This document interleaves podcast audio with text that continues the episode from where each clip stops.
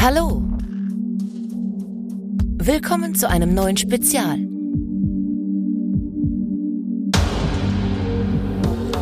Und bei Let's Talk About Horror.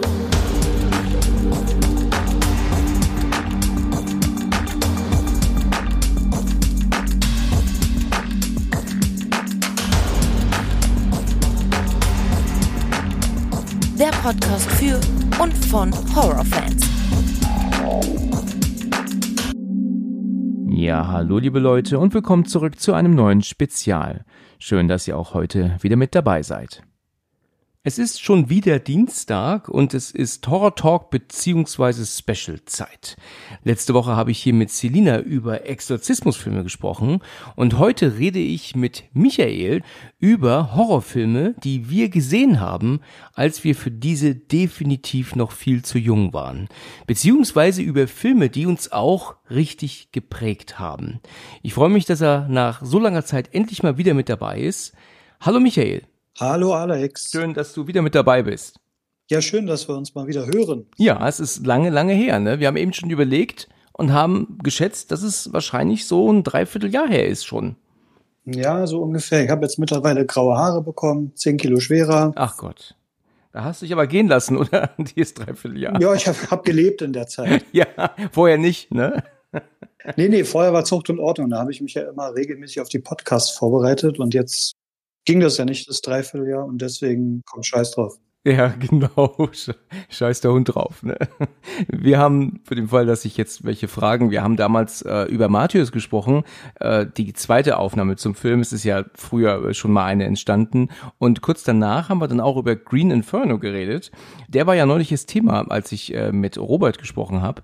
Ja, und dann haben wir dann auch äh, dann ein Special gemacht. Und zwar hatten wir über Horrorserien gesprochen, die uns gefallen. Also Serien, die uns halt, also mit Serien, ich meine jetzt keine Fernsehserien, sondern halt einfach rein. Genau, Horrorreihen waren's. Das ist das Horrorreihen, ja. So ist es, ja. Ja, ich freue mich auch, dass es geklappt hat. Wir hatten ja in der Tat jetzt schon öfter mal Schreibkontakt gehabt und heute passt das. Genau. Wo kommst du nochmal her? Äh, aus Düren. Ah, ja, ja, genau. Ja, ich wusste, du kommst aus dieser Ecke. Zwischen Köln und Aachen, genau, aus NRW. Richtig, ja, ja, der Düren sagt einem ja was. Ja, das ist mir jetzt nicht unbekannt. Ein Gruß geht nach Düren. Generell NRW ist ja so extrem weit vertreten hier, was Teilnehmerinnen und Teilnehmer angeht. Und auch natürlich alle, die zuhören. Also in Ordnung. Okay, also ähm, wir haben uns ein sehr interessantes Thema ausgesucht heute. Und wir reden nämlich äh, über Filme, die wir gesehen haben, als wir schlichtweg zu jung dafür waren und die uns ähm, geprägt haben oder uns traumatisiert haben, die uns fertig gemacht haben, schlichtweg. Und die uns halt letzten Endes zum Thema Horror gebracht haben. Ich denke mal, so kann man das erwähnen, ne? Hm, ja, genau so. So halt Filme, die man, wo man lange drauf gewartet hat oder die man zufällig so als Kind angeschalten hat, dann drei Tage nicht schlafen konnte. Oh Gott, ja und dann, oh Wunder, trotzdem weiter Horrorfilme guckt. Also eigentlich völlig krank. Ja, es ist auf jeden Fall, glaube ich, ein interessantes Thema und ich bin sehr gespannt, was du da so zu sagen und zu erzählen hast. Ich äh, hoffe, dass ich ein bisschen was Neues erzählen kann, denn ich habe ja schon viel, viel erwähnt in den ganzen fast 200 Folgen mittlerweile. Aber bevor es losgeht, habe ich eine Frage an dich, weil es gibt da ein Mysterium, das mich verfolgt und eventuell kannst du es heute lüften oder ähm, es gibt vielleicht da draußen irgendjemanden, der mir erklären kann, was das Problem ist. Musst du, wenn du unterwegs bist, ab und zu mal durch etwas längere Tunnel fahren, die, die ähm, unterirdisch sind oder auch, äh, keine Ahnung, durch den Berg gehen? Ist das bei dir der Fall oder bist du selten in Tunneln unterwegs? Ich bin sel selten in Tunneln unterwegs, aber ich war erst vor ein paar Wochen im Tunnel unterwegs, als ich nach Sachsen gefahren bin. Da ist ein längerer Tunnel auf der A 4. Okay, das ist natürlich jetzt der Hammer, wenn du das jetzt wirklich ernsthaft so meinst, ne? Weil ich wollte nämlich auch etwas erzählen. Da geht es mir nämlich auch um einen Tunnel, wo mich jedes Mal schon seit Jahren etwas wahnsinnig macht und ich kann es mir nicht erklären. Und zwar ist das auf der A4 bei Jena, der sogenannte Jagdbergtunnel. Hm, Kenne ich. Ja. Das sind, das sind mehrere hintereinander. Ne? Zwei. Es ist ein etwas kürzerer und ein langer. Mhm. Und der Jagdbergtunnel ist der lange. Naja, ist ja witzig, dann ist das nämlich, sind wir ja praktisch dann schon mal beide bald durchgefahren. Okay, was mich nämlich dort wurmt, das muss ich einfach mal erzählen und äh, ich, ich, es ist für mich ein Riesenmysterium. Ich fahre diese Strecke jetzt, um meine Tochter zu besuchen, ja schon seit über sechs Jahren. Ich fahre in den Tunnel rein, fahre auf der rechten Spur, ich fahre 80 kmh, was erlaubt ist, und hinter mir fährt ein LKW. Und schon vor fünf Jahren macht der mir Lichthupe. Und ich weiß nicht, hm, was mache ich falsch? War ich zu langsam? Nein, ich fahre 80 und er fährt genauso wie ich 80 und er ist auch ziemlich weit hinten. Wäre ich ihm zu langsam, würde er ja aufschließen und er könnte natürlich auch überholen. Also zu langsam fahre ich ihm nicht. Habe ich mein Licht vielleicht nicht an? Hm, nein, auch nicht der Fall. Mein Licht ist an, es geht automatisch an. Ist irgendwas bei mir am Auto nicht in Ordnung? Habe ich vielleicht irgendwas kaputt und die wollen mich warnen? Auch nicht der Fall. Ich guck mich, äh, guck mir das an, alles in Ordnung. So, und jetzt musst du dir vorstellen, das ist jetzt seit über fünf Jahren so, dass mich Lkw-Fahrer anblinken und jetzt neulich sogar anhupen, wenn ich vor denen im Tunnel bin. Und ich weiß nicht warum. Es ist für mich ein Rätsel, das ich in diesen sechs Jahren nicht gelöst bekomme. Ich erwarte jetzt nicht, dass du weißt, warum. Aber hättest du eine Idee oder kannst du dir erklären, was Sache ist? Für mich ist das wirklich unbegreiflich, warum mich so viele verschiedene Lkw Fahrer immer anblinken und sogar anhupen, wenn ich vor denen unterwegs bin. Obwohl ich sie nicht störe. Ich, ich, also ich blockiere sie ja nicht. Ich mache ja nichts. Vielleicht ist es so ein Tracker-Spiel. Vielleicht gibt es irgendwie so eine interne Absprache in der Tracker-Community. Wenn die in diesen Tunnel fahren und ein Pkw auf der reservierten Lkw-Spur ist, die dann einfach random mit Lichthupe oder Hupe zu malträtieren, damit die Fahrer sich wundern und sich fragen, was machst du falsch? Okay, das ist eigentlich gar nicht so verkehrt, was du sagst, weil das war nämlich letzt, letztes Mal, als ich äh, die Strecke wieder zurück Richtung Frankfurt bin, auch passiert ist. Ich bin auf die rechte Spur gefahren, also ich fahre in einem Tunnel gerne rechts, also ich bin nicht so gerne auf der Mitte oder der, gerade erst recht nicht auf der linken Spur und ähm, habe dann weit vor mir irgendein Fahrzeug, keine Ahnung was, und hinter mir aber auch wirklich weit entfernten LKW. Und ich merke, der macht mir Lichthupe. Okay, ich habe es ignoriert. Dann merke, macht er mir nochmal Lichthupe. Und ich habe es wieder ignoriert. Und dann irgendwann ein richtig lautes Hupen, so ein richtiges Dröhnen, das dröhnte durch den Tunnel hinter mir her, ne? Und ich hab's ignoriert, weil ich mache ja nichts falsch. Aber natürlich habe ich mir trotzdem über den Kopf zerbrochen. Und dann habe ich mir irgendwann gedacht, weißt du was? Ich fahre auf einer LKW-Spur. Ich fahre auf deren Spur, die ist nur für Lkw gedacht. Aber auch das ist nicht der Fall. Da ist nirgendwo aufgeschrieben oder beschildert oder so, oder auch weißt du, auf der Spur selber, dass hier nur Lkw fahren dürfen. Also, selbst das kann nicht wahr sein.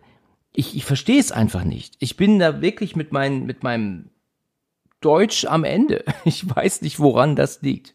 Konntest du denn irgendwie mal beobachten, ob die das mit anderen Pkw-FahrerInnen auch machen? Nein, das kann ich nicht. Das wäre möglich, dass halt andere das, ja, es kann natürlich sein, dass ähm, irgendwelche Autos vor mir auch angehubt werden ähm, oder angeblinkt, ne, und hinter mir auch wieder, aber das sehe ich natürlich nicht, ne, von wo ich jetzt in meinem Auto bin. Jedenfalls ist das hier eine, eine Frage an alle da draußen, die sich das erklären können. Und dein Auto ist ganz Licht funktioniert, alles ganz Alles, normal. ja, das ist ja vor fünf, sechs Jahren war das Auto ja auch noch neu. Also da, da ist nichts, was irgendwie ähm, falsch sein könnte, nicht richtig funktionieren könnte. Äh, ich, ich gucke mir das Auto immer an und versuche herauszufinden, was nicht stimmen könnte aber es ist tadellos. Ich bin jetzt ja auch im TÜV gewesen, kurz bevor ich jetzt ja wieder da war. Also die haben ja auch gecheckt, dass alles in Ordnung ist. Also kann da nichts sein, dass mir der LKW-Fahrer irgendwie mich, mich warnen möchte. Es kann einfach nicht sein. Ich verstehe es nicht.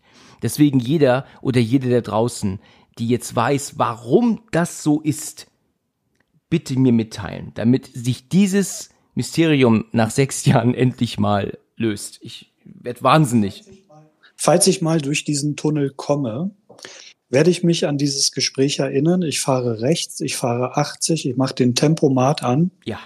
Und dann achte ich mal drauf, was passiert. Ja, mach das mal. Vielleicht wirst du auch angeblinkt und angehupt. Und dann weißt du aber auch nicht, warum. das stimmt. Naja, gut, okay. War nur mal kurz äh, so nebenbei angeschnitten. Jetzt kommen wir mal zu unserem Thema. Also, du hast damals als du noch ein bisschen jünger warst, irgendwann mal einen Horrorfilm zu Gesicht bekommen, der dich wahrscheinlich extrem geängstigt hat. Kannst du dich daran erinnern, welcher das war und, und erzähl mal, wie diese Situation damals abgegangen ist? Also an den Film kann ich mich noch wunderbar erinnern, weil es ein Film ist, den ich heute immer noch, oder das klingt so verrückt, also den ich heute immer noch, nee, den ich weiterhin jetzt noch gucke. Mittlerweile gucke ich ihn gerne. Damals habe ich ihn gesehen und war, weiß ich, fertig mit den Nerven. Das war damals auch in Sachsen. Ich war zu Besuch bei Verwandtschaft gewesen und ich war wirklich viel, viel zu jung für den Film. Okay. Ich weiß gar nicht, warum ich den überhaupt gucken durfte, aber ich hatte damals gehört, ich glaube, ich war fünfte Klasse, sechste Klasse.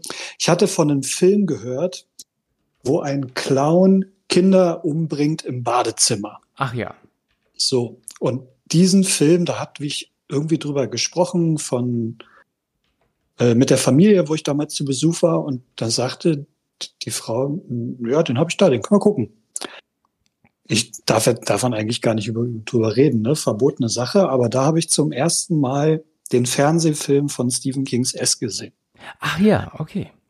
Und das war so verrückt, weil dann am Abend habe ich genächtigt bei meiner, bei meiner lieben Omi. Und die hatte, oder die haben damals gelebt in so einem Altbau und da gab es noch einen alten Badeofen und das waren sehr enge Flure und enge Räume. Und ich habe mich nachts nicht aufs Klo getraut. Ich hatte Schiss, aufs Klo zu gehen, weil ich Angst hatte, dass es jetzt gleich aus dem Klo kommt hm. und mich da runterzieht oder so. Hm.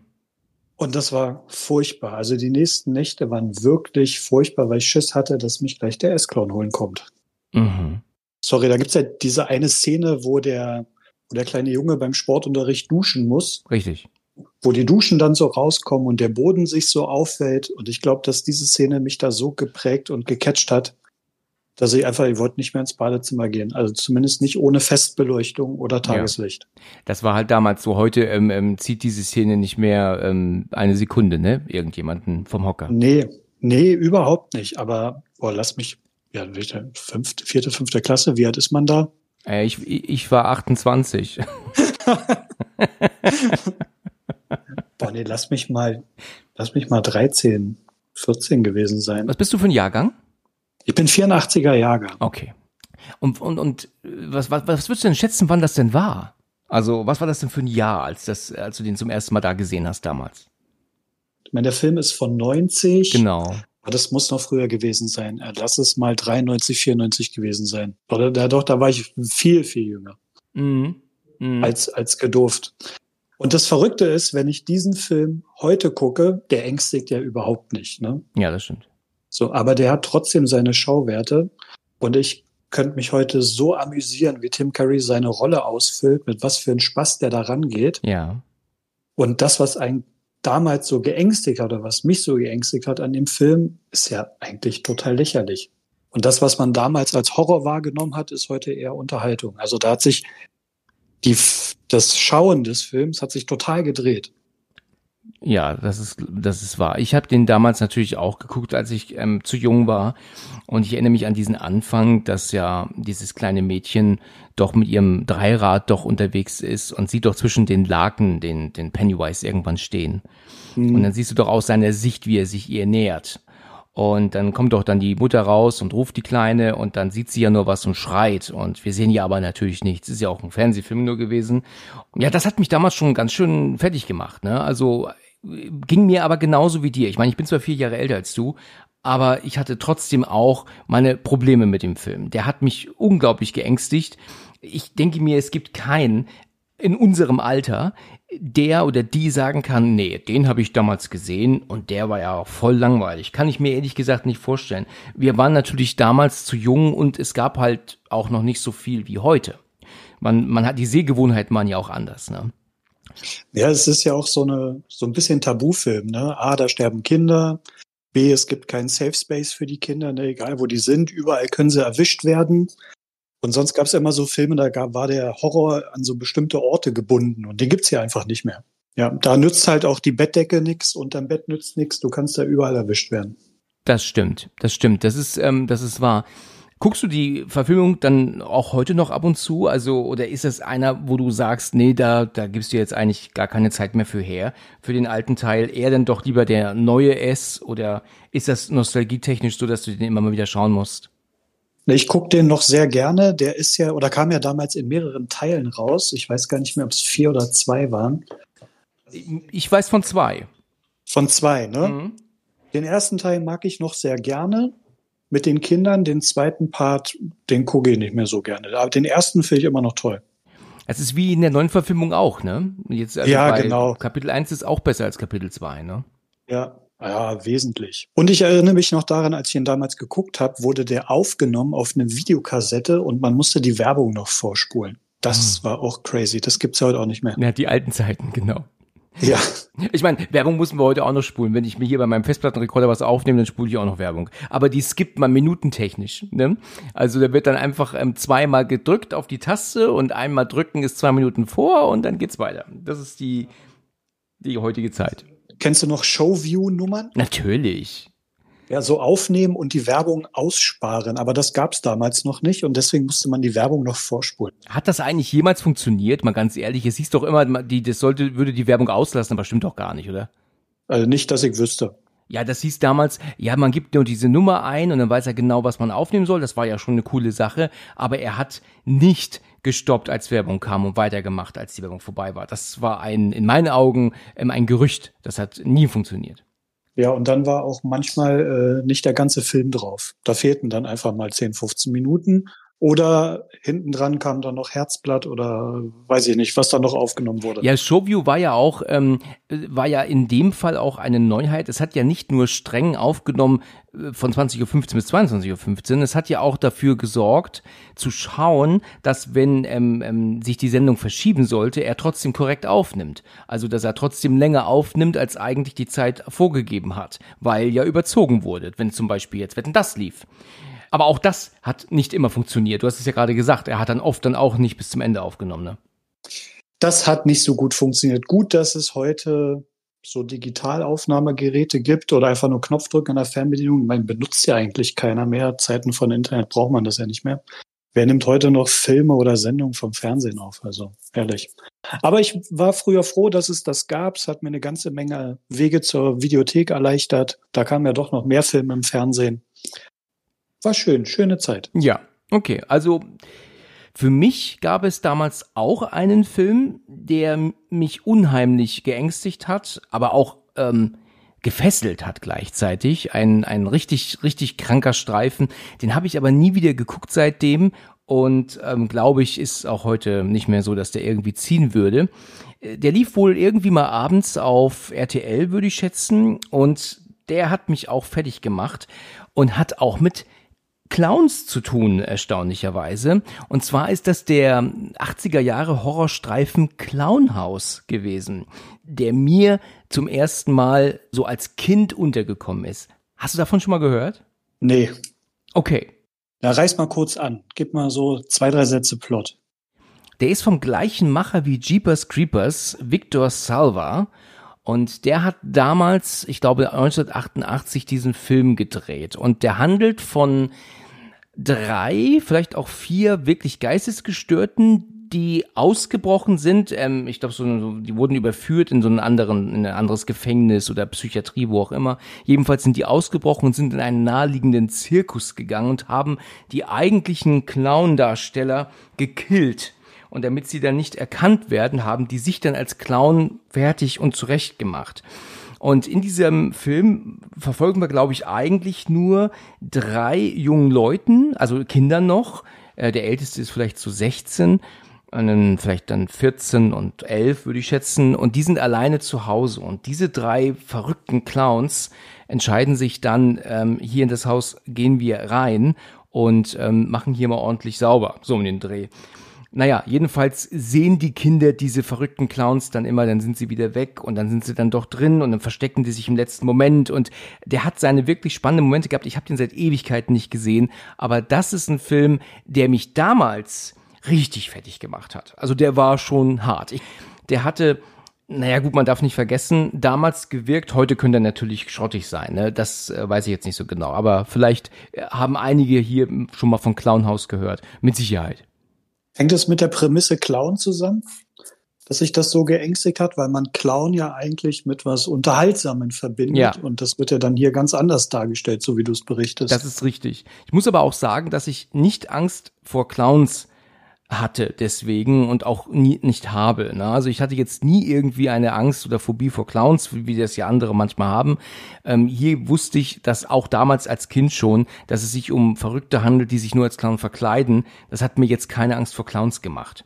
Nicht mal S hat das damals gemacht. Also da hatte ich nie Probleme mit. Und was war es dann an dem Film, was sich da geängstigt hat? Was Brutalität oder war es Spannung? Ja, es war tatsächlich die reine Spannung. Also du musst dir so vorstellen, dass diese drei Irren das Haus betreten und ähm, die Brüder wissen das nicht. Und dann siehst du, wie sie dann im Flur sind und laufen dann auf das Zimmer zu, wo die drei sind und dann geht der eine dann raus, aber der die Kameraperspektive wechselt und du denkst, oh Gott, der steht genau vor denen jetzt. Und dann redet er mit seinen Brüdern und geht um die Ecke und dann wechselt die Kameraperspektive wieder hin und natürlich sind die Clowns aber jetzt weg. Das heißt, die hatten sich natürlich dann verzogen in dem Moment, wo er rauskam, aber das konntest du nicht sehen. Und dann war es so, dass sie dann halt hinter der Tür dort waren oder dann versteckten die sich dann dort und dann waren sie ganz offensichtlich im Schrank.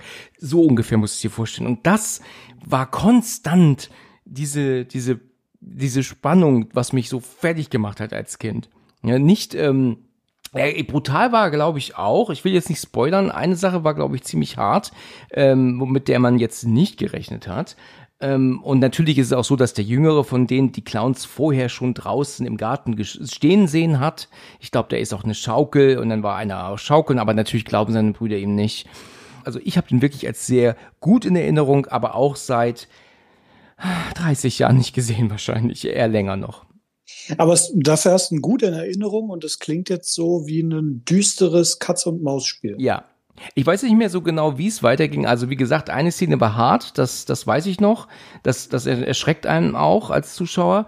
Aber wie jetzt so genau der Anfang ist und, und, und auch das Ende, wie die da rauskommen, da habe ich gar keine Erinnerung mehr dran. Ne? Hm. Ja, dann wird es ja Zeit, den nochmal aufzufrischen. Das stimmt, das stimmt.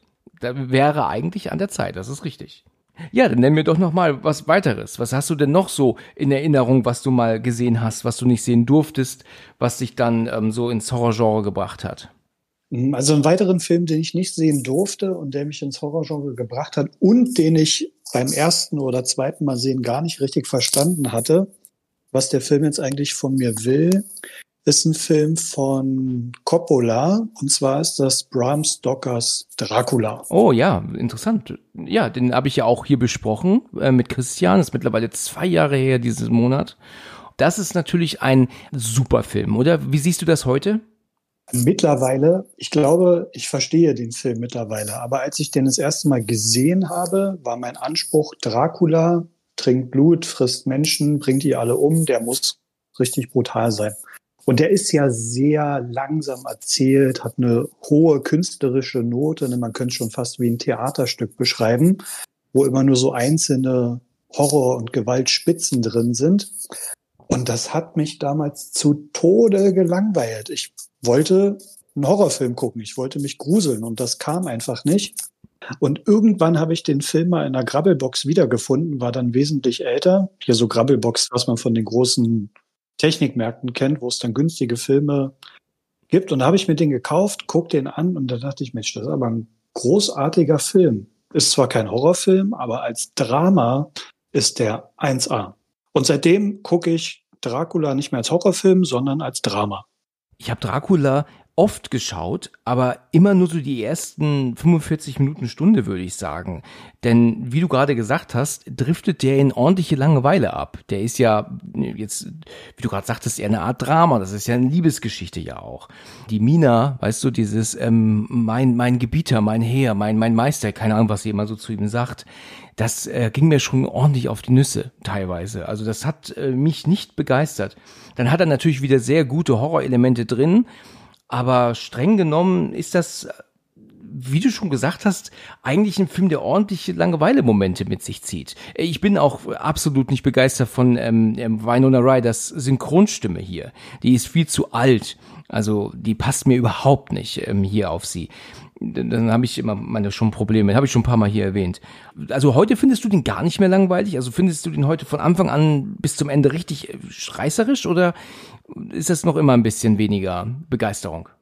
Naja, es kommt immer darauf an, glaube ich, mit welcher Stimmung man an den Film selber rangeht. Also erst gab es Filme, die mussten mich ängstigen und danach musste der Gewaltgrad immer weiter ansteigen.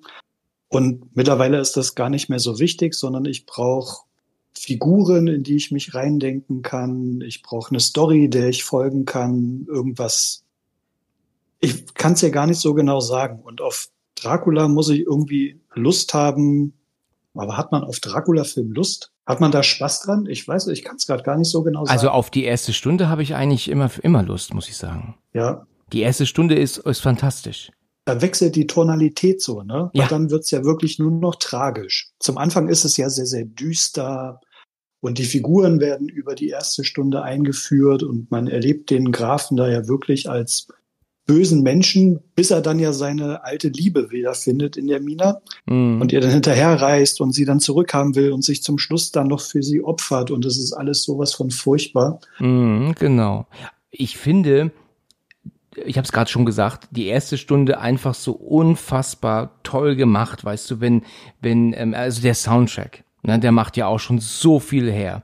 Und dann dieses, dieses, ähm, diese Montage, ne, dass er Dracul doch auf, ähm, auch in diese Schlacht geht und dann, denn die Türken doch einen Pfeil in die, in, in, in das Schloss schießen mit der falschen Nachricht von Draculs Tod, damit sie sich ja dann in den Tod stürzt und wie er ja dann zurückkommt und dann ausrastet und, und dann das Schwert in das, in das Kreuz haut und das anfängt zu bluten und die Musik, wie die dann mit dem Chor dann immer mehr, immer höher geht, höher geht. Das ist Gänsehaut. Das ist absolutes äh, Kultkino. Und auch wenn dann Keanu Reeves dahin fährt, ich meine, Keanu Reeves, sein Jonathan hat Nerven aus Drahtseile, ne? Das so, der muss eigentlich so, so viele Unterhosen vollgeschissen haben. Der müsste nach wenigen Momenten eigentlich schon gar nichts mehr parat haben, ne? An sauberer Wäsche. Ja, ich erinnere mich noch an die Rasurszene. Also ich hätte mich von diesem alten weißhaarigen Mann nicht rasieren lassen. Ja, das stimmt. Aber ist das nicht auch fantastisch gemacht, wie, wie sein Schatten immer dann schon weg ist und, und er war dann trotzdem noch da oder umgekehrt? Das ist so geil gemacht immer, ne? Das sind diese kleinen Momente, aber als junger Bengel habe ich die gar nicht so gesehen. Ich gesagt, so komm, jetzt saugen aus, ne? Und dann wirft die Hülle weg. Ja. Aber mittlerweile reicht das so, wenn das so unterschwellig nur so nebenher schwingt, weißt du, wenn so Stimmung erzeugt wird, wenn der Film Tiefgang hat und das hat Dracula an jeder Minute. Ja, das ist wirklich wahr. Das ist richtig, richtig cool gemacht. Und Gary Oldman ist fantastisch, ne? Also, du hast ja gerade die Rasurszene angesprochen, wie er ihn doch schneidet am Hals und sich doch dann kurz wegdreht und dann ähm, doch das, das, das Messer doch ableckt. Weißt du? Und dann wieder sich umdreht. Ähm, das habe ich übrigens als Kind missverstanden. Ich dachte, er schneidet sich in die Zunge und, und leckt sein eigenes Blut, weißt du dann, warum es sein eigenes Blut zu schmecken, dass es aber sein Blut ist, das, das habe ich früher ähm, viel, also missverstanden. Ja, kann ich genauso unterschreiben. Ich dachte mir früher, warum schneidet der sich denn jetzt in die Zunge, der Depp? Der soll das andere Blut trinken. Nee, nee, nee, ich bin total dabei. Sehr gut, okay. Ich dachte, ich bin der Einzige auf der Welt. eigentlich auch Banane, dass man das denkt. Ne? Auch als Kind weiß man ja, okay, ein Vampir trinkt fremdes Blut. Warum schneidet er sich jetzt in die Zunge? Das macht ja gar keinen Sinn. Ja, richtig. Und man, man sieht, glaube ich, nicht, dass er, dass er den Anwalt geschnitten hat. Ich bin mir gar nicht sicher. Sieht man das denn nicht? Weil man muss ja schon irgendwie wissen, dass es ja Jonathans Blut war. Vielleicht hat er sich selbst geschnitten vorher. Kann das sein? Ich bin mir da nicht sicher. Das ist zu lange her. Auf jeden Fall haben wir eine schöne Folge gemacht, Christian und ich hier zu Dracula, wie gesagt, vor zwei Jahren. Also wer möchte da gerne mal reinhören. Also was mir natürlich als Kind dann auch passiert ist, ich, ich wollte selbstverständlich ja immer dann echt hart gesotten sein. Irgendwann habe ich mir gesagt, so jetzt bin ich ein harter Kerl, obwohl ich damals extrem zart beseitet war. Und mich hat äh, vieles geängstigt, ja. Also ich erinnere mich daran, dass ich mit meinen Eltern und damaligen Freunden 1993, da waren wir in Schleswig, also viele Grüße nach Schleswig jetzt und in die Nähe, für alle, an alle, die zuhören. Ähm, da gibt es das sogenannte Schloss Gottorf. Das ist ein riesiges Museum, ein ganz tolles Gebäude. Und da gab es ein Nebengebäude und da waren sogenannte Moorleichen drin. Und das waren natürlich echte Leichen, die man irgendwann mal irgendwo ausgegraben hat. Und als wir dann dort waren und sie uns das angeguckt haben, da habe ich mehrere Tage nachts im Bett nicht meine Füße ausstrecken können, weil ich mir vorstellte, dass diese Leiche unter meiner Decke an meinem Fußende liegt und meine nackten Füße ihr dann ins Gesicht oder, oder so, weißt du? Das waren so die Vorstellungen, die ich damals als Kind hatte. Und ja, krass. Ich habe praktisch in Fötusstellung geschlafen, viele Nächte. Ja, wieso eigentlich Filme gucken, wenn man dann nur in ein Museum gehen muss, ne? Das ist wahr. Also ich will damit eigentlich nur sagen, wie zart beseitigt ich war. Weißt du, dass mich dieses, dieser Anblick ähm, wirklich schon ähm, äh, absolut äh, fertig gemacht hat damals. Und ich habe irgendwann gesagt, so, jetzt ist Feierabend hier mit, mit, mit zart beseitigt. Heute Nacht guckst du Nightmare on Elm Street. So. Oh. Ja, ich habe gesehen in der Fernsehzeitung, dass der kommen soll heute und dann habe ich mir gedacht, so, dann setze ich mich mal schön in meinen, also ins Fernsehzimmer hatten wir, ne, so ein kleines extra Fernsehzimmer und ich meine mich auch zu erinnern, dass ich alleine zu Hause war. Ich habe diese Story schon ein paar Mal erzählt, deswegen werde ich mich jetzt nicht zu ausführlich wiederholen. Jedenfalls ist es halt so, dass ähm, der Film halt anfing und der war halt spannend und der war gruselig und als es ja dann so dieser Moment ist, wo wo Mia heißt sie, ne? Ähm, denn doch äh, gerufen wird von von Freddy dann mir so ganz leise im Hintergrund im Garten, ne? Oh mein Gott, was war ich fertig? Und ich hab's jetzt schon tausendmal gesagt, ne? Aber als dann ah, wie ihre Freundin, ich bin mir gerade nicht sicher, wie ihre tote Freundin heißt, die ja am Anfang stirbt, ähm, da fällt mir gerade der Name nicht ein. Boah, mit Namen bin ich ganz schlecht. Ja, aber du weißt, was ich meine. Die erscheint ihm doch nebenan, ähm, äh, erscheint sie ihr doch in der Schule im, im, im Klassenzimmer, ähm, mhm. ähm, in der Tür im Leichensack. Und als ich das gesehen habe damals, da war für mich over and out. Da war vorbei. Ich war so fertig mit der Welt. Ich schätze, dass das 94 war, würde ich sagen. Aber das ist schwer zu schätzen für mich. Und ich war wirklich, wirklich fertig. Ich weiß noch, dass ich mir dann irgendwann meine Katze geholt habe, dass die bei mir auf dem Arm liegt und die habe ich auch schön gestreichelt, aber die hat auch gesagt, hier, fuck you, was willst du von mir? Die wollte natürlich weg, also habe ich sie so an mich gedrückt und dann wurde sie aggressiv und klar, dann musste ich sie gehen lassen. Ich wollte halt einfach nicht alleine sein, ne? Und ich konnte auch nicht das Gästeklo betreten bei uns, weil ich mir vorstellte, dass sie da in diesem Leichensack auf dem Pott sitzt, also auf dem Klo sitzt oder im Klo steht, ne? Also, das hat mich wahnsinnig gemacht. Ich, ich hatte wirklich, wirklich Probleme. Mein Vater kam irgendwann nach Hause, weiß ich noch, und der war aber schon so, ähm, so weggetreten vor lauter Müdigkeit. Und dann setzte er sich so auf die Couch und ich habe mich dann zu ihm auf die andere Couch gesetzt und meinte ich noch so zu ihm, hast du mal von Nightmare on Elm Street gehört? Und dann sagte er, ach, so ein Schwachsinn. Und sage ich, ja, voll Schwachsinn. Habe ich dann gemeint, weißt du, weil ich Hosen voll gehabt bis zum, bis zum Kragen, weißt du. Aber, aber dann, weißt du, dann so gesagt, dass das Schwachsinn ist, um sich dann halt irgendwie so ein bisschen, ähm, ja, wie soll ich sagen, Mut zuzusprechen, ne, wenn man sagt, dass das doof ist. Ne? Also wenn man, also wenn ich Nightmare on Elm Street heute gucke, der Film macht mir heute keine Angst. Ich habe Spaß mit dem Film, ich habe eine gute Zeit. Ja. Ich glaube, dass dieser Film, den haben wir ja auch recht früh geguckt, dass der immer dann ängstigt, wenn, wenn man den unter besonderen Voraussetzungen guckt. Ne? Du sagst ja, du warst alleine, es war dunkel, extra Zimmer. Meinst du, das macht was? Wie ein Film wirkt? Ja, natürlich. Also, wenn ein Film jetzt alleine geschaut wird, ist ja logischerweise klar, dass er dich ja mehr ängstigt, als wenn du mit jemandem zusammensitzt. Ne? Dieses Alleine sein ist ja, sowieso und dann auch noch im Dunkeln vielleicht, das ist ja sowieso schon etwas, was ja eine Urängste, glaube ich. Das ist doch eine der eine der Urangst, die man so als Mensch hat, oder? Ja, na, vor allem bei bei Nightmare on Elm Street, weil du dann ja im Schlaf stirbst. Also ich hätte jetzt gedacht, du erzählst die Geschichte, dass dein Vater reinkommt, ganz müde ist und du ihm sagst, Papa, nicht schlafen, nicht schlafen. Ach so, nein, nein, dass ich das jetzt in die in die äh, in die Wirklichkeit mitgenommen habe. Also da, da, dafür war ich dann doch zu alt. Also das, das ist jetzt nicht der Fall gewesen. Ja, Freddy. Den ersten Teil finde ich echt gut. Der ist auch noch spannend, aber dann mit zunehmenden Teilen, okay, die erzählen immer wieder tolle Geschichten, die sind unterhaltsam, aber es wird ja dann immer mehr bisschen komödiantisch, würde ich sagen. Ja, der macht ja seine One-Liner, ne? Seine Sprüche macht Freddy dann irgendwann. Die hat er im ersten Teil noch nicht gemacht. Ich habe in den zweiten Teil mal reingeguckt, vor einigen Monaten mittlerweile schon. Habe ich nie fertig geguckt, weil ich den richtig scheiße fand. Nee, der zweite ist kacke. Boah, Alter Schwede, ich dachte, das gibt's doch gar nicht. Ich, ich dachte, ich gucke jetzt hier weiß Gott was für einen Film.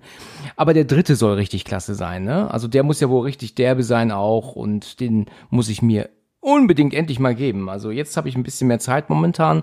Also ich glaube, der ist jetzt echt mal dran, der dritte Nightmare. Ich glaube, der dritte ist in der Psychiatrie. Genau. Ja, den musst du gucken. Der ist super unterhaltsam. Der hat ein schönes Tempo. Den Figuren zu folgen macht Spaß. Das ist ja auch nicht immer der Fall. Bei früheren Filmen war ja dann, wenn Teenager mitspielen, sind die ja doch eher blöde meistens. Aber das ist bei, bei Nightmare eigentlich nie der Fall. Ja, stimmt. Das stimmt, ja. Das ist nicht so, das ist ja kein Teenie-Horrorfilm der, der 90er, ne? Also da mhm. ist es ja halt echt schon noch, es sind zwar Teenager, aber trotzdem ohne dieses blöde und, und Comic Relief und coole Sprüche und so ein Kram, ne? Und ohne Bubis. Und ohne Bubis. Na gut, jetzt hast du gespoilert, jetzt brauche ich ihn ja nicht gucken. Uh. Hättest du das mal sparen können jetzt.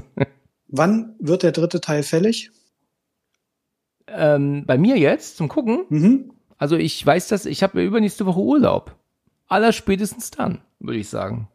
Großartig. Bin gespannt, was du dann berichtest. Ja gut, also ich, ich habe ja sowieso ähm, ungefähr 980 Filme auf meiner Neverending List. ne? Ja, jetzt hast du 981. ja, genau. Jetzt ist noch einer dazugekommen. Ich pack dir noch einen drauf, falls du den auffrischen musst oder möchtest. Einen Film, bei dem ich mir fast in die Hosen geschissen habe als kleiner Bengel. Bin gespannt jetzt. Das ist der großartige Film Die Fliege. Ja, Die Fliege war ein, ein, ist ein, ein kultiges Meisterwerk, auch heute noch. Also die Fliege gehörte damals zu so den Filmen, die ich als Kind und auch als Jugendlicher dann immer noch nicht gucken wollte, weil die zu hart waren. Das war also der Exorzist, die Fliege, Braindead, Tanz der Teufel. Das sind jetzt mal vier, ähm, so die mir einfallen, so auf die Schnelle, die auf dieser Liste waren, die mir fernbleiben mussten. Also sowohl von meinen Eltern her, als auch von mir selbst, weil ich wusste, ich musste nachher in die Psychiatrie, wenn ich einen von diesen Filmen geschaut habe. Natürlich ist dann jeder Film irgendwann ja dann doch mal äh, mir untergekommen.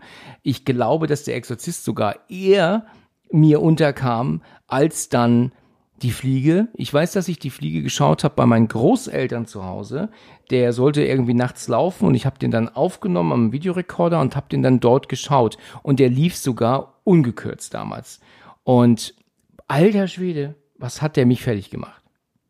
Aber du warst jünger wahrscheinlich als ich, ne? Also, ich weiß nicht, wie alt warst du? Ah, ich schätze mal schon 15, 16. Ja, ich war 13, 14. Naja, so viel waren wir nicht auseinander. Aber ich weiß noch, dass ein Kumpel hatte diesen Film auf Original-Videokassette ohne FSK-Logo mit deutschem Ton. Und die ging so durch den Freundeskreis, die Videokassette. Und irgendwann landete die bei mir und ich brauchte mehrere Anläufe, um den Film durchzugucken. Also immer wieder pausiert. Ja, ja, zwischendurch pausiert, weil sich wirklich mein Magen zusammengezogen hat. Und ich dachte mir, oh mein Gott, was passiert denn hier? Mm, mm. Und das war, das war so furchtbar und mir waren wirklich nur diese einzelnen Ekelmomente im, im Gedächtnis geblieben. Und irgendwann war der dann weiter verliehen und die Jahre zogen ins Land und dann gab es den nochmal auf DVD.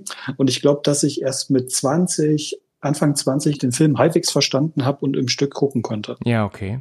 Okay. Ganz anderes Seherlebnis. Also mhm. ist ja eigentlich kein Film, der jetzt unbedingt Angst macht, aber durch, durch die Verwandlung ne, von Seth Brundle in Brundlefly, ja. da passieren ja so viel widerliche Sachen. Das stimmt und das ist, geht nicht. Also nebenbei essen geht schon gar nicht. Ja, das stimmt. Also meine Mutter sagt heute noch, auch nach so vielen Jahrzehnten, dass das der einzige Film ist, den sie je geschaut hat, wo ihr fast zum Kotzen zumute war. Den hat sie auch damals geschaut, als er neu war, schätze ich mal. Also in den 80ern wird das noch gewesen sein, dass sie den dann mal geguckt hat und sagt halt heute noch, da wäre sie, ähm, also der hätte nicht viel gefehlt und sie hätte gereiert. Ja? Mhm. Es gibt keinen anderen Film, den sie jemals geschaut hat, wie Die Fliege. Bei Tanz der Teufel war ich dann schon einiges älter gewesen, da war ich schon weit über 20. Ähm, das war meine Berufsschulzeit, als ich den zum ersten Mal geguckt habe. Der hat dann gar nicht mehr gewirkt. Ähm, und der Exorzist, das habe ich jetzt neulich erzählt, da habe ich mir ähm, die VHS gekauft, als ich mal mit der mit meinen Brüdern und meinem Vater irgendwo, ich weiß gar nicht, was das für ein Laden war, ob das ein Mediamarkt war oder ein Saturn, ich kann das gar nicht sagen oder keins von beiden vielleicht auch. Jedenfalls standen damals ja noch VHS-Kassetten dann in den Regalen ne? und noch keine DVDs. Und dann habe ich dann gesehen, dass da der Exorzist steht. Und dann habe ich gesagt, den nimmst du mit. Und ich weiß noch, dass mein älterer Bruder zu mir meinte, ähm, was kaufst du? Und habe ich ihm das gezeigt und meinte, oh, bist du wahnsinnig. Der konnte das gar nicht fassen. Aber ich dachte mir, nee, jetzt ist mal ein Punkt gekommen, dass ich den auch mal schauen muss. Und so, ja, kam mir dann damals der Exorzist ähm, unter. Und ja, ich war natürlich auch ziemlich, ziemlich ähm, kreidebleich. Ne? Also der hat mich auch fertig gemacht. Und damals war das aber nicht so wie heute, weißt du, dass man einen Film immer mal angemacht hat, hat mal reingeguckt ein paar Minuten und dann wieder ausgemacht. Heute kannst du auch in einen Film springen, problemlos. Das hast du damals ja nicht gemacht, da musstest du ja eher reinspulen. Und deswegen habe ich damals, als ich meine VHS Sammlung hatte, Filme immer wirklich komplett geguckt. Ich habe die nicht nur geguckt, um mal kurz reinzuschauen und einen gewissen Teil zu sehen, so wie man das heute macht. Aber das kennst du wahrscheinlich auch so, oder? Ich gucke Filme immer ganz. Ich muss mir immer vorher überlegen, auch abends schaffe ich den Film oder nicht. Ich weiß, dass ich ihn jederzeit pausieren könnte. Ich könnte auch nebenbei einschlafen und danach wieder an derselben Stelle weitergucken. Aber irgendwie kann ich das mit meinem Gehirn nicht vereinbaren. Ich muss mir immer vorher überlegen, schaffe ich den Film ja oder nein? Ja. Wenn nein, dann fange ich ihn auch nicht an. Also irgendwie nur einzelne Stellen zu gucken, weiß ich nicht, passt nicht in meine, meine Sehgewohnheit. Ich habe den als Jugendlicher nicht geguckt. Ich bin echt erst während der Ausbildung Exorzist drangekommen. Ja. Und ich war damals begeistert. Ich bin immer noch begeistert von dem Film, wie ein so alter Film noch so viel mit einem machen kann. Ne? Man hat ja mit Mitte 20 schon die übelsten Streifen geguckt und der Exorzist sitzt Zähne klappernd daneben. Mhm. Und ich erinnere mich dran, ich habe unten eine Blu-ray-Box, da sind zwei Schnittfassungen drauf. Und ich habe beide Schnittfassungen geguckt und ich kann mir bis heute nicht merken, in welcher Schnittfassung der Spider-Walk drin ist. Die letzten zwei Male habe ich ihn reingemacht und habe mich geärgert, dass ich die falsche Schnittfassung genommen habe. Aber dafür hast du wahrscheinlich die alte Synchro gehabt und nicht die neue. Ja, das mag sein. Da hattest du ja letztens drüber gesprochen, über die gute und die schlechte Synchro. Ich wollte diesen Sp Spider-Walk nochmal gucken. Mhm. Ich wollte ihn nochmal sehen. Hab mich geärgert, dass es nicht geklappt hat. Ja, Spider-Walk ist natürlich in der neuen Version. Von 2000, da ist er ja nochmal rausgekommen. Aber das sind halt wirklich nur diese drei Sekunden, vier Sekunden, die ähm, ähm, rechtfertigen jetzt nicht die beschissene Synchro. Ja, das ist wahr, das ist wahr. Ist dir denn der Exorzist aber damals auch ein bisschen langweilig vorgekommen, bis der denn so richtig wirkte? Weil der braucht ja über 45 Minuten, bis er gruselig wird, ne? Mal abgesehen von dem vielleicht Anfang mit der Musik oder so. Aber sonst ist der Film ja schon recht lahm erzählt, bis er losgeht. Ist dir das damals auch so vorgekommen?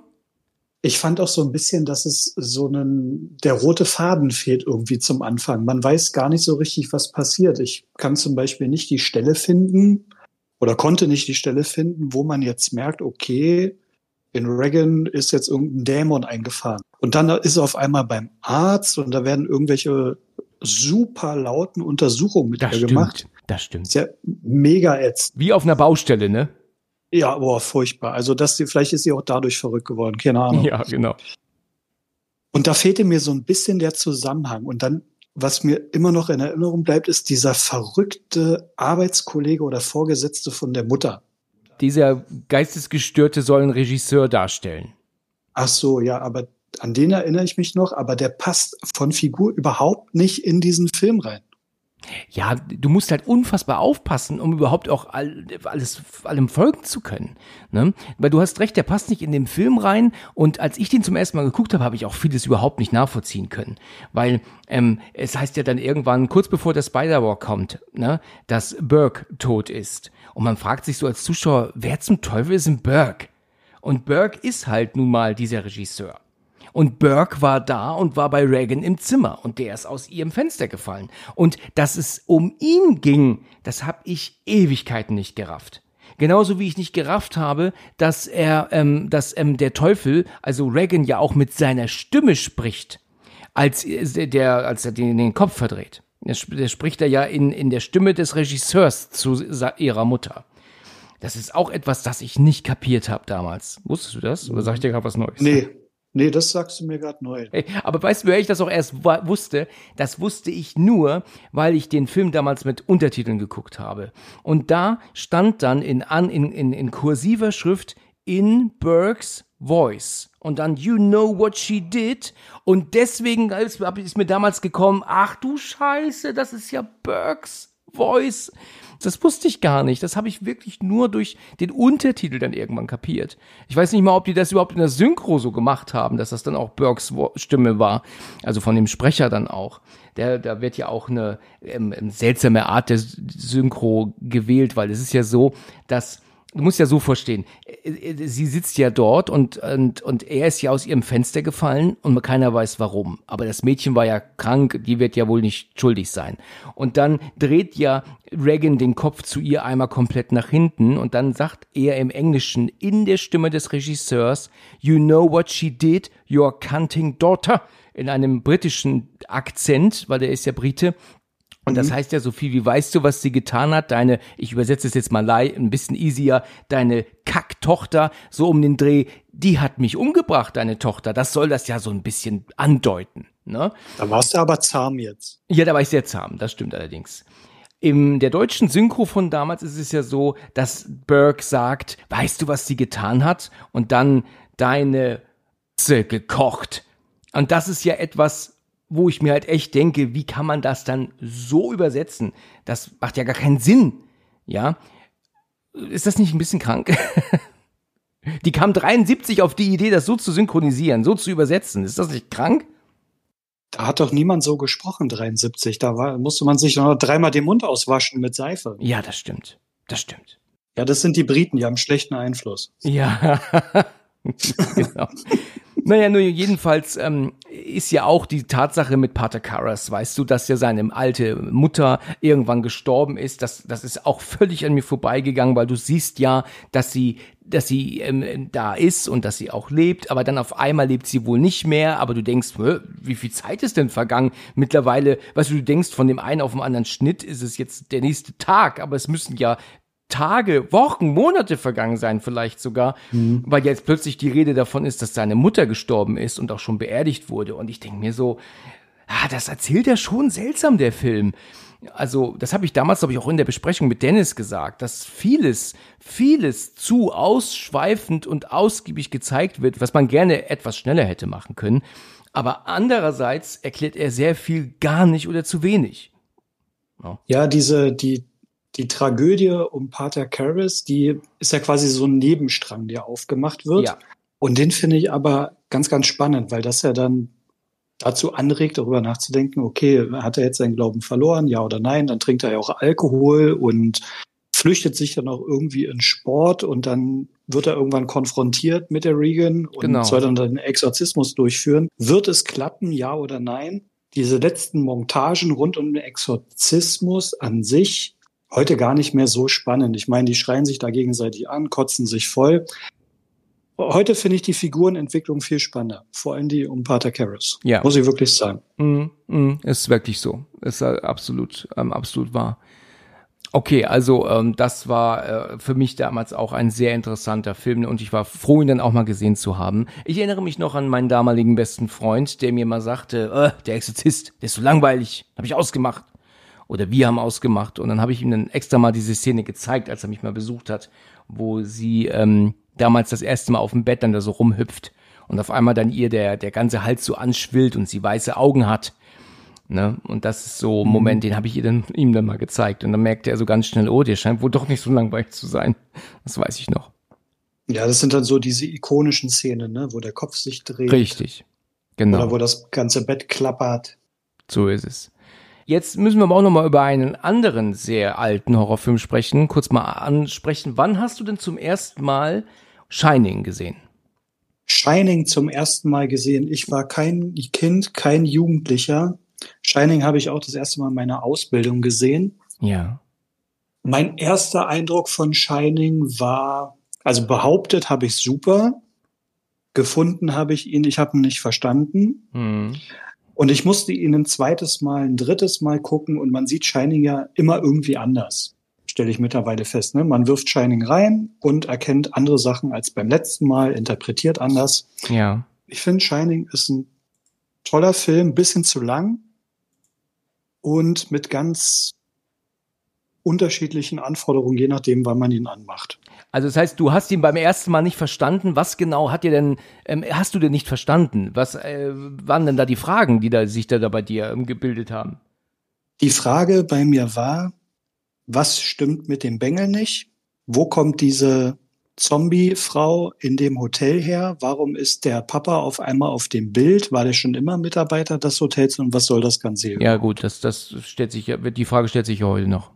Das stimmt. Und je öfter man über Shining spricht, desto mehr Antworten bekommt man und die eine Antwort gibt's vielleicht überhaupt nicht. Und vielleicht ist es genau das, was Danny Klubeck von uns möchte.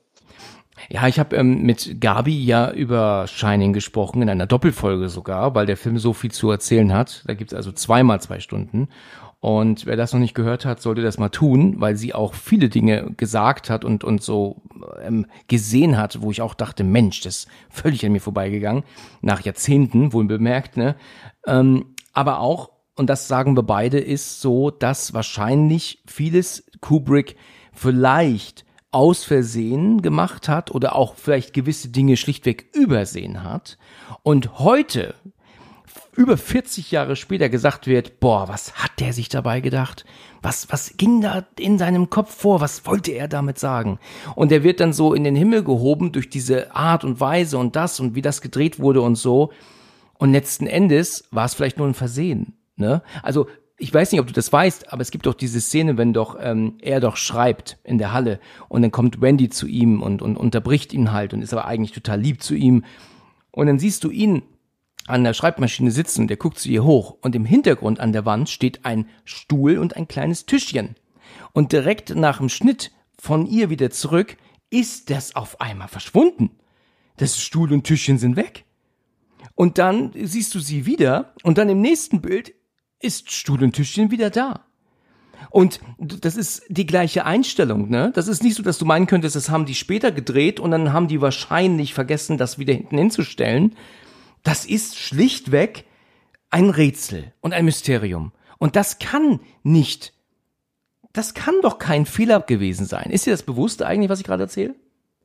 Äh, ich erinnere mich an eure Podcast-Folge, da spracht ihr über dieses Phänomen. Jetzt aus dem Film, an das Tischchen erinnere ich mich nicht, weil er halt total im Vordergrund steht. Ja, das war. Glaube aber nicht an einen Zufall bei Stanley Kubrick. Man hört ja ganz, ganz viel und kann viel lesen über die Entstehungsgeschichte und dass er die Hauptdarstellerin teilweise echt malträtiert hat und Szenen 50, 60, 70, 80 Mal hat drehen lassen, bis sie wirklich auf dem Zahnfleisch läuft um genau die Szene zu bekommen, die er haben möchte.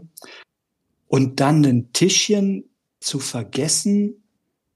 Unwahrscheinlich. Unwahrscheinlich, ja. Also, so wie ich mir, ich kann mir das wirklich nur so erklären, dass sie auch seine Szenen mehrfach gedreht haben, natürlich, ne? Und, und auch etliche Male. Und das vielleicht zwischendurch irgendwann aber auch mal Mittagspause war.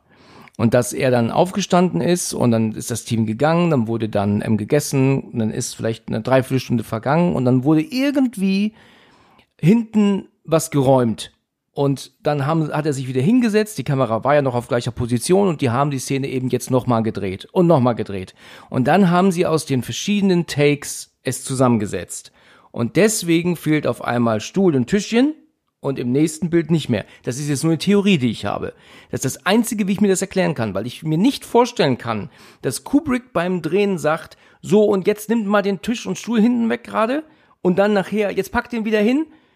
Warum, weißt du? Vielleicht war es dann aber, nachdem der Film fertig war, Kubrick dann hat's dann gesehen, ne, mit dem Tischchen, aber vielleicht hat er sich auch gedacht, ja, der Film, Film wirft so viele Fragen, Interpretationsspielräume auf, wir lassen es einfach mal drin und gucken mal, was passiert. Genau. Oder halt absichtlich. Genauso wie du gerade sagst, nur halt eben nicht versehentlich, sondern absichtlich. Wir nehmen mal den Tisch weg und Stühlchen weg und dann packen wir ihn später wieder hin und wir lassen es einfach so. Alle unsere Zuschauer machen wir jetzt bekloppt. Ja, das stimmt. Also wer das noch nicht gesehen hat, sollte da mal gucken. Ist auf jeden Fall ein, ein, immer wieder ein super Film und ähm, die Podcast-Besprechung auch einfach fantastisch dazu. Aber eins muss ich noch sagen, ähm, ich damals habe den Film, das habe ich auch schon erzählt, mit meinem jüngeren Bruder geguckt, weil mein älterer Bruder, der wollte seine Ruhe.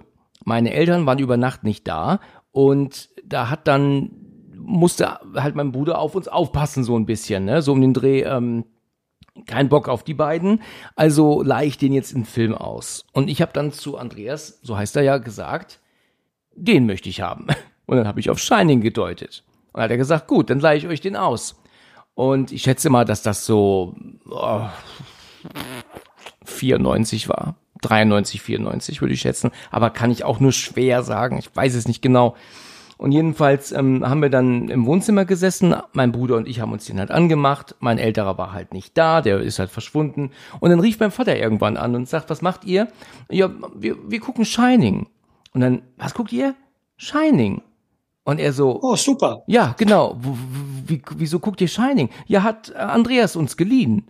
Und er, aha. Also er war irgendwie entsetzt. er konnte es nicht fassen. Komisch. Komisch. Aber er hat nicht gesagt, dass, den guckt ihr nicht. Das hat er nicht gesagt.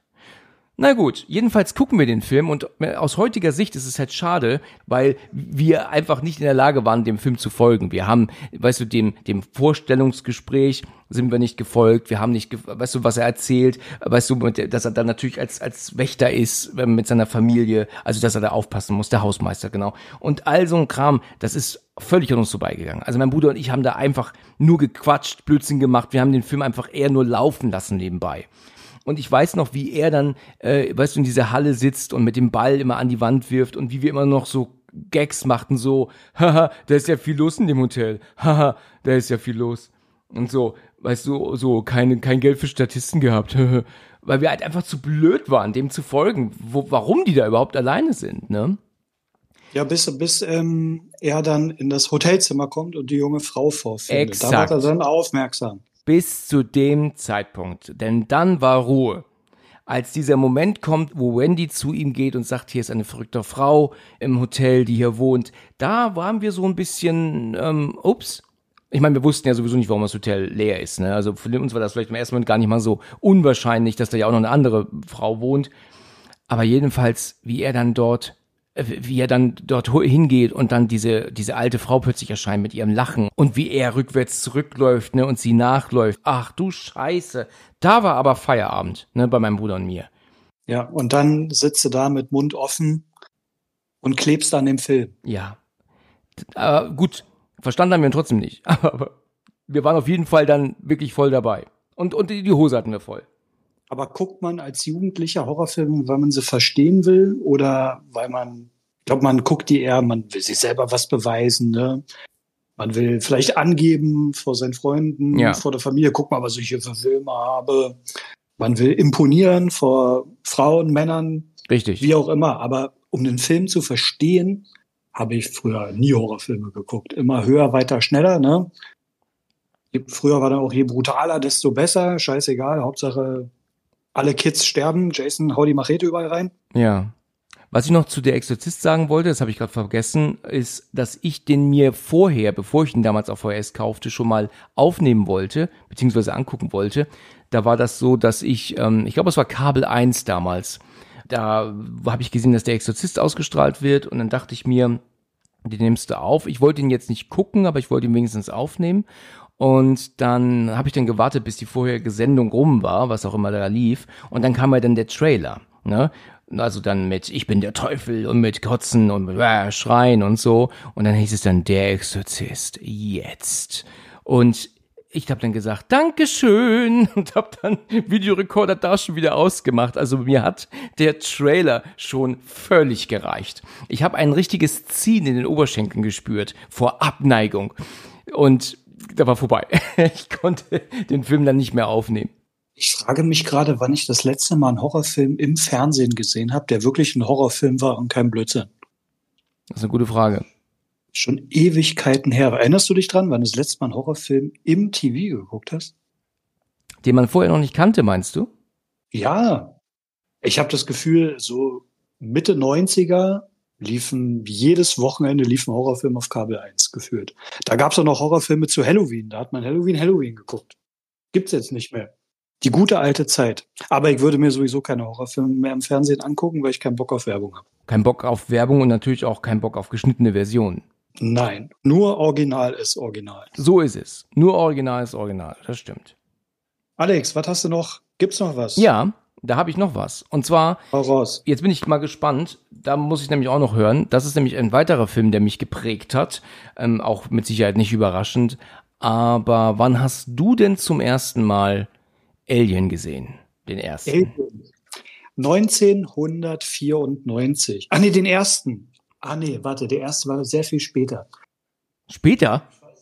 Ja, ja, ich weiß, dass ich 1994 das erste Mal Alien 3 geguckt habe, weil mein großer Bruder den sich in der Videothek ausgeliehen hat. Ja, okay.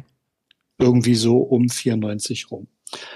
Und ich war zehn und habe den Film damals nicht so richtig verstanden. Das hängt damit zusammen, damals gab es noch Röhrenfernseher. Die waren ungefähr so groß wie eine Dunstabzugshaube, also die waren winzig. Dann gab es immer Störgeräusche durch die Videokassetten und so richtig den Film folgen konnte ich nicht. So. Ich weiß, er war spannend, aber verstanden habe ich ihn auch nicht. Bis dann irgendwann eine Triple Box VHS Alien rauskam, die mein Vater hatte. Ich glaube, das war 96, 97. Und da habe ich das erste Mal Alien 1 geguckt. Das heißt, dann konntest du erst die Verbindung mit Alien 3 dann ja auch äh, verbinden, also obwohl dir da ja natürlich immer noch Alien 2 fehlte dann auch, ne? Richtig, richtig. Also das war ganz verrückt. Es gab in der Reihenfolge gab es erst Alien 3, dann Alien 1 und dann Alien 2. Was würdest du sagen, welcher von den drei ist der beste?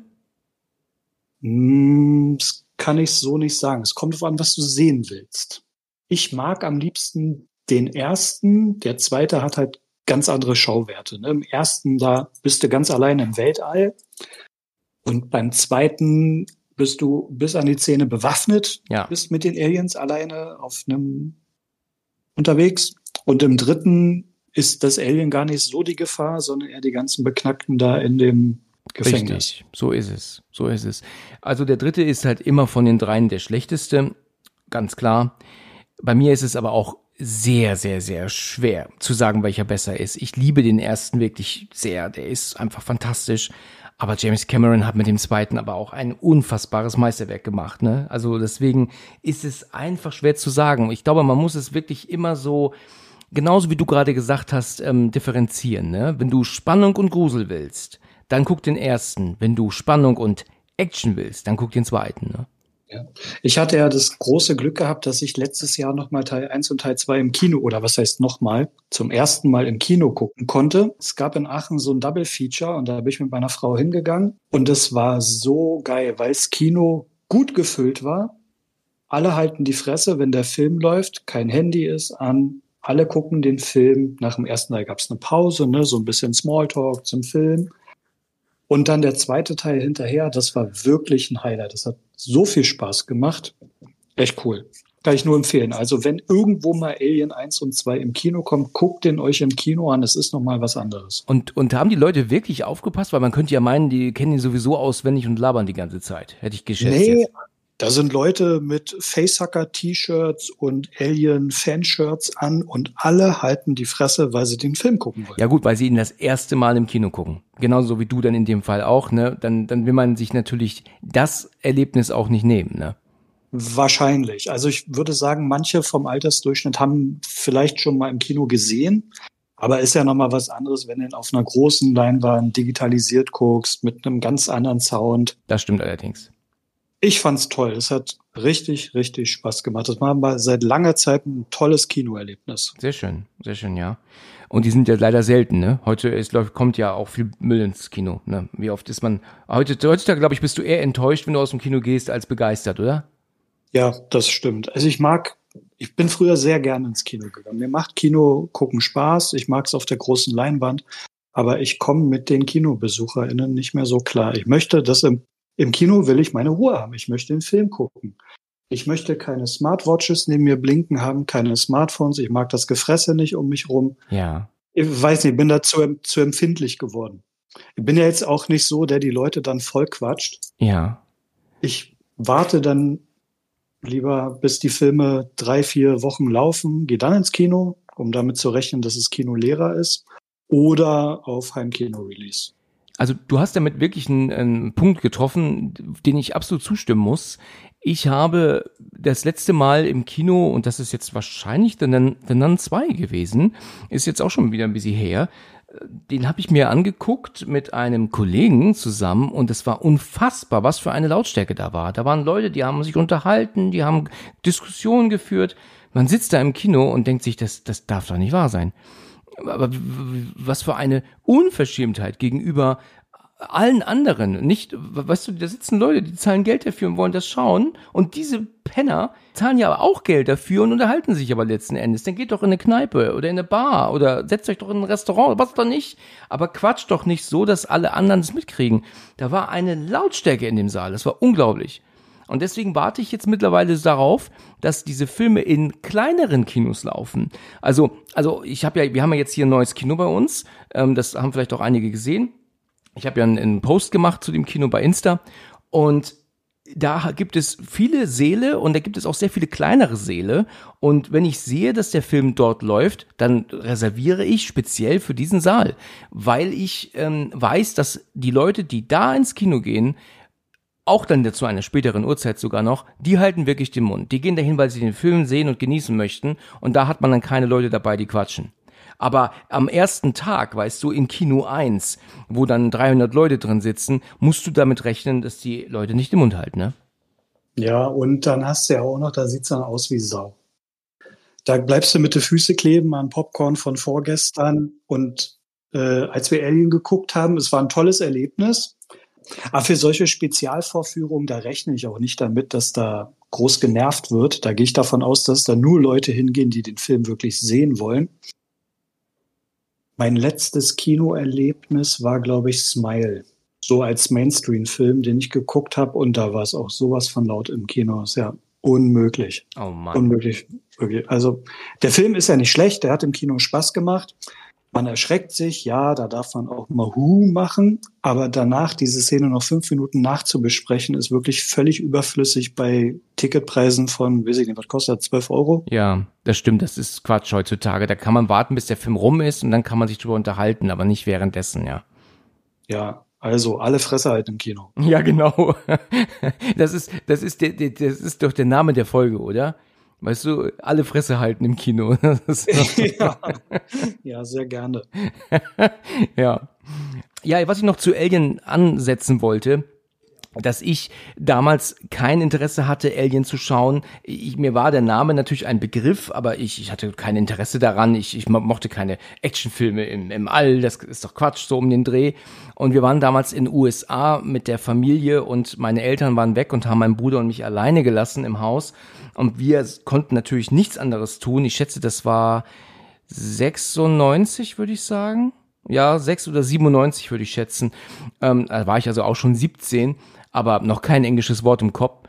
Und da habe ich mir dann gedacht, ähm, ja, gucken wir jetzt eben irgendwas, was wir, was wir finden. Und dann sah ich dann irgendwann Sigourney Weaver und mir war klar, okay, das ist Alien. Ja, weil ich kannte Sigourney Weaver ja durch den Film Copy Kill ja schon, der ja von 95 ist und wir waren jetzt 97 dort, also war mir klar, dass das Alien sein muss.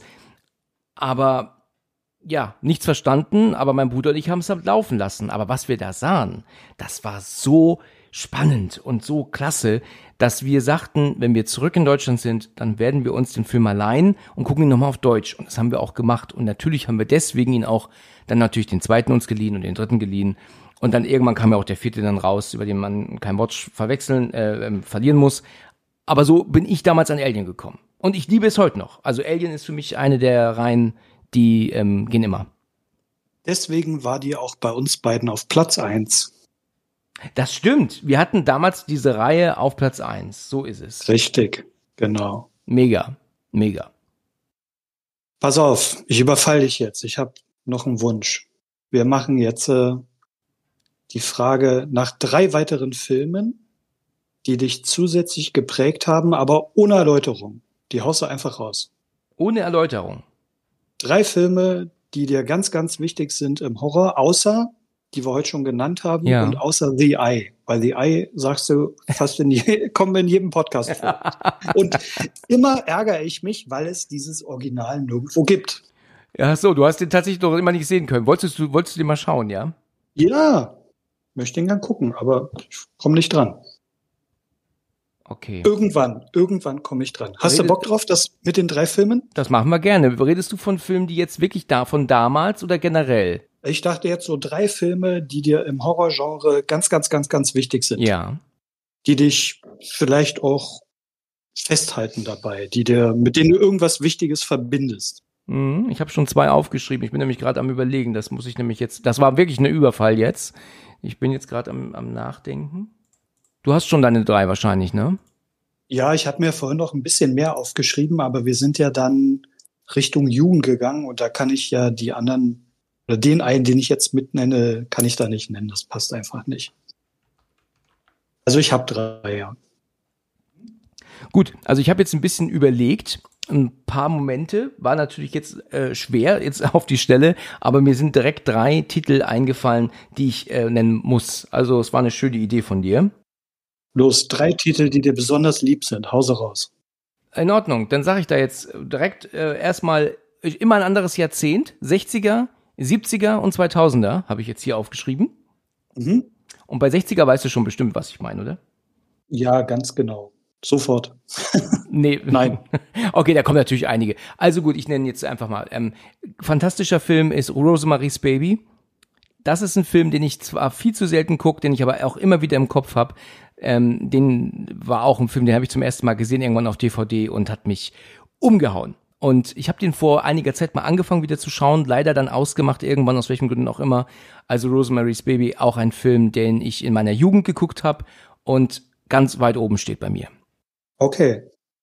Dann muss ich sagen, auch wenn ich ihn in der Podcast-Folge dazu ein bisschen gedisst habe, ähm, aber das ist ja eher so im Spaß nur zu verstehen, ist Halloween auch ganz hoch bei mir im Kurs. Ich bin nicht so der Fan der aller weit, der, der weiteren Teile, weil es halt auch Quatsch ist, dass dieser Mensch schlichtweg nicht stirbt. Ja, das ist halt alles eine Scheiße, die da dann produziert wurde. Aber wenn wir jetzt nur vom ersten Teil ausgehen, abgesehen von diesen Logiklöchern, äh, von denen ich ja auch erwähnt, erwähnt habe in der Folge, ist Halloween auch ein Film, der mich richtig, richtig extrem ähm, catcht immer wieder. Ja. Mhm. Super Film. Ach, Filme müssen ja nicht logisch sein, die müssen unterhalten. Das ist richtig. Und dann, jetzt auf die Schnelle, muss ich auch noch einen Film der heutigen Zeit nennen. Und da ist ganz oben bei mir im Kurs Hereditary. Das ist ein fantastischer Streifen. Neulich ähm, hat mein Bruder den geguckt der Ältere, und hat gesagt zu mir, ähm, Alex, sag mal, er hat Hereditary geguckt, er weiß nicht, ob er das verstanden oder kapiert hat. Und dann meinte ich dann so zu ihm, dann hör dir doch mal die Podcast-Folge an, die ich mit Dennis gemacht habe. Ähm, da gibt's sehr interessante ähm, ähm, Sachen dazu. Und dann bin ich mit meinem Bruder gemeinsam zu meinem anderen Bruder gefahren und der hatte dann irgendwie ein Geschwafel im Auto an. Und ich dachte, oh, was hört denn der da? Und war dann ganz überrascht, mit so mitzubekommen, dass er die Podcast-Folge von mir mit Dennis hörte, die ich dann mithörte übrigens. Die hatte ich ja auch schon dann ewig nicht an. Und das war sehr interessant, dass wir dann gemeinsam unsere Folge hörten. Ähm, und dann über den Film sprachen währenddessen. Und man kann über diesen Film so viel reden. Und deswegen ist Hereditary auch ein ganz wichtiger Film. Und, und ähm, ich weiß, viele mögen ihn nicht, aber der geht immer wieder. Äh, ich fand bei Hereditary, schwierig, schwieriges Wort, ich finde es bei Hereditary so krass, dass zum Anfang ist es ja ein Familiendrama, bis das junge Mädel ihren Kopf verliert und dann fängt eigentlich so der Horror-Grusel-Part an. Das finde ich ganz spannend. Ich müsste den mal wieder auffrischen, fällt mir gerade ein.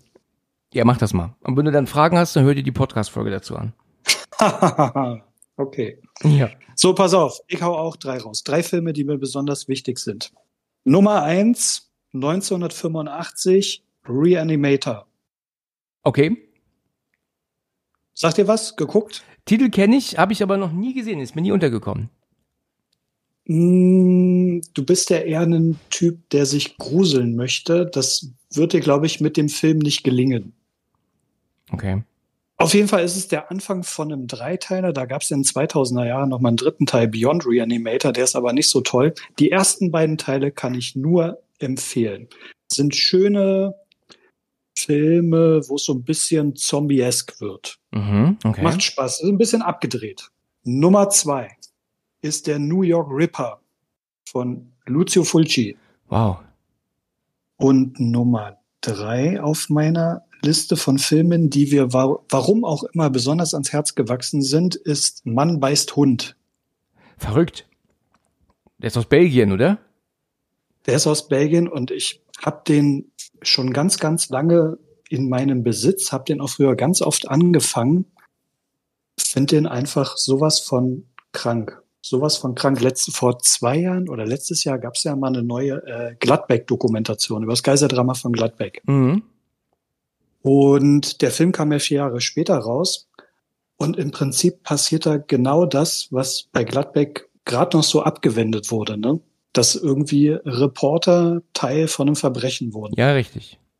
Und das ist sowas von, von Banane und sowas von drüber. Und weiß nicht, der Film ist einfach nur bitterböse Satire. Und deswegen mag ich den. Da hast du jetzt drei Titel genannt, die ich wirklich nicht kannte. Also ich habe nicht einen von denen gesehen. Da gibt's bestimmt noch mehr Filme, die du jetzt aufzählst, die ich noch nie gehört habe. Ich habe mir jetzt nochmal aufgeschrieben, Clownhouse. Hatte ich vorher nie gehört. Ja, vielleicht konnte ich dir ja irgendwas anteasern. Äh, ja, danke, danke. Das war auf jeden Fall interessant. Freut mich, dass es nach ähm, so langer Zeit dann endlich mal wieder geklappt hat. Ich hoffe, du hattest deinen Spaß. Total, total. Immer. Sehr schön. Nächstes Mal können wir wieder über einen Film reden, wenn du magst. Sehr gerne, Alex. Bin ich gerne dabei. Super. Super. In Ordnung. Ja, dann soll es das für heute gewesen sein. Dann, wie ich schon gerade sagte, vielen Dank, dass du dabei warst und dann bis zum nächsten Mal. Ja, ich danke dir. Wir hören uns. Bis zum nächsten Mal. Bis dann. Ciao. Tschö. Wir danken euch fürs Zuhören und bis zum nächsten Mal. Wenn ihr mögt, schon wieder am Freitag.